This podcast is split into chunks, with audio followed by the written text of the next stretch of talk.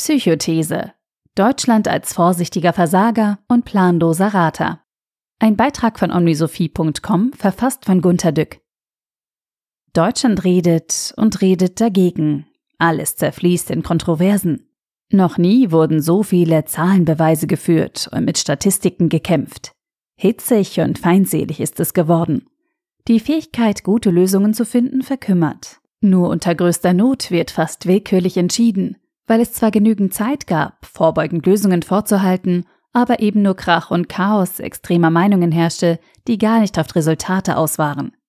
Da fiel mir eine Studie aus der Psychologie ein, die ich vor langer Zeit, 1999, in meinem Buch Wild Duck zitiert habe. In dieser Studie wird zwischen vorsichtigen Erfolgreichen und vorsichtigen Versagern unterschieden. Ja, das ist es. Deutschland ist von einem zum anderen abgestiegen. Das will ich hier erläutern. Ich las ein damals topaktuelles Buch von Guy Claxton. Es trägt den Titel Der Takt des Denkens über die Vorteile der Langsamkeit. Toller Titel, oder? Stellen Sie sich jetzt kurzbildlich vor, was in diesem Buch besprochen wird. Nun schauen wir auf den amerikanischen Originaltitel Hairbrain, Tortoise Mind, How Intelligence Increases When You Think Less von 1997. Ein Hoch auf die Übersetzer des Urstein Verlages. Genug gesagt. In seinem Buch beschreibt Claxton Experimente von Malcolm Westcott vom Worcester College in Amerika. Westcott ließ Versuchspersonen einige Male etwas erraten.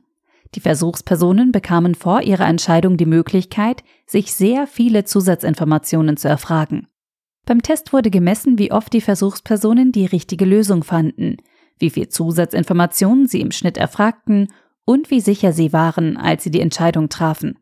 Es waren einfache Fragen, für eine Studie eben. Sie können sich ja sofort fragen wie, was tun beim Ausbruch einer Seuche vorstellen.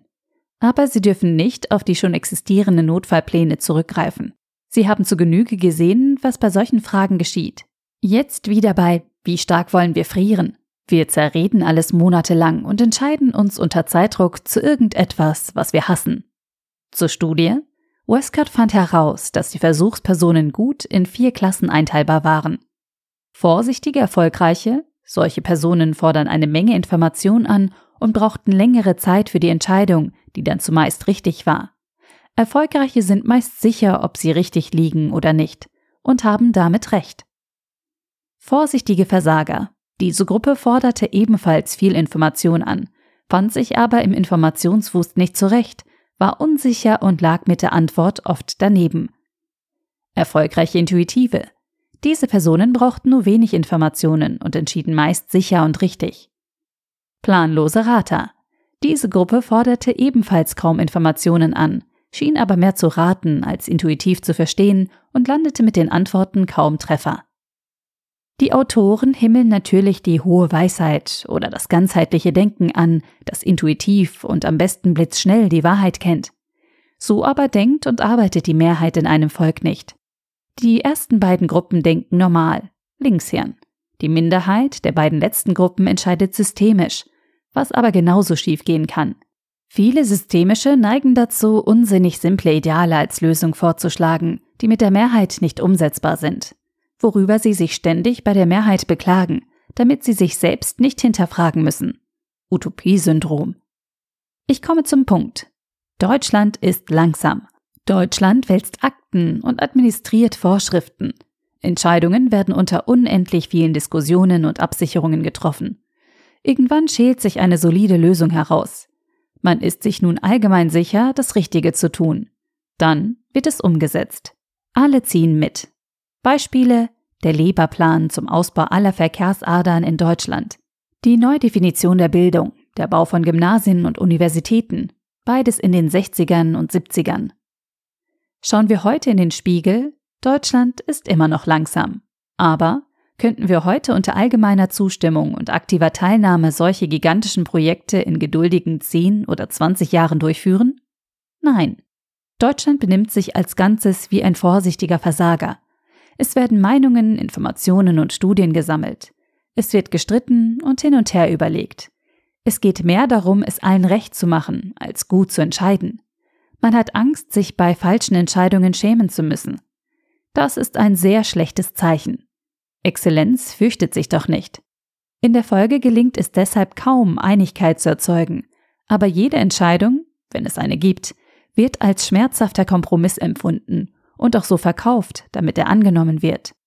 Zufrieden ist man allgemein nicht, es fehlt auch der Glaube, auf dem richtigen Weg zu sein. War der Kompromiss sachlich richtig? Das weiß man erst später.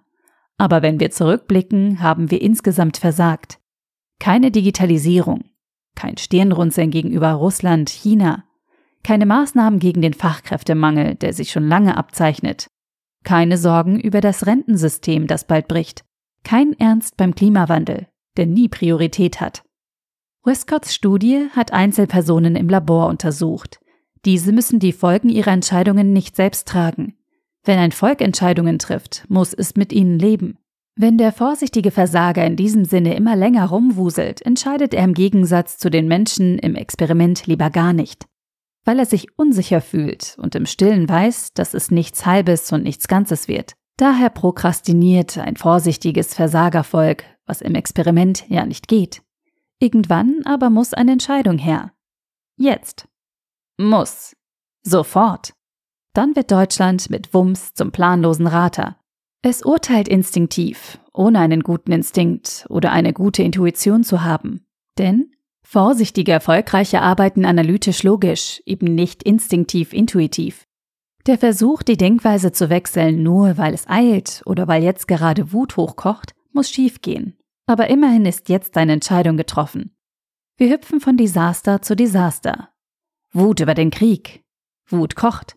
Nichts mehr aus Russland. Normale Logik sagt, dass es dann zu wenig Gas, Öl gibt und die Preise steigen.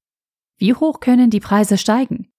2011 und 2012 waren die Preise von Öl so hoch wie 2022 nach Kriegsbeginn. Diese Entwicklung war klar vorhersehbar. Leider hat das Volk nicht beachtet, dass Gas aus Pipelines kommt und nicht so leicht wie Öl herangeschifft werden kann.